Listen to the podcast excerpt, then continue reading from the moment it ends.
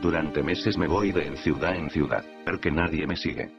La gente se ha vuelto completamente loca y no se puede confiar en nadie. El otro día vi una persona estaba caminando y de repente aparecieron dos hombres y...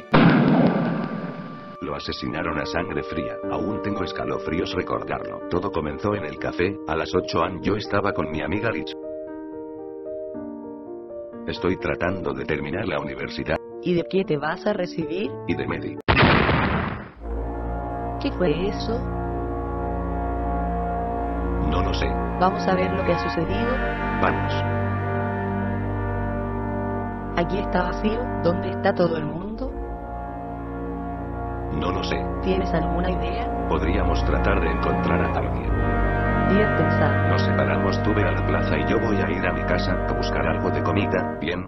Bien, pero tenemos que reunirnos aquí en una hora y media. ¿Está bien?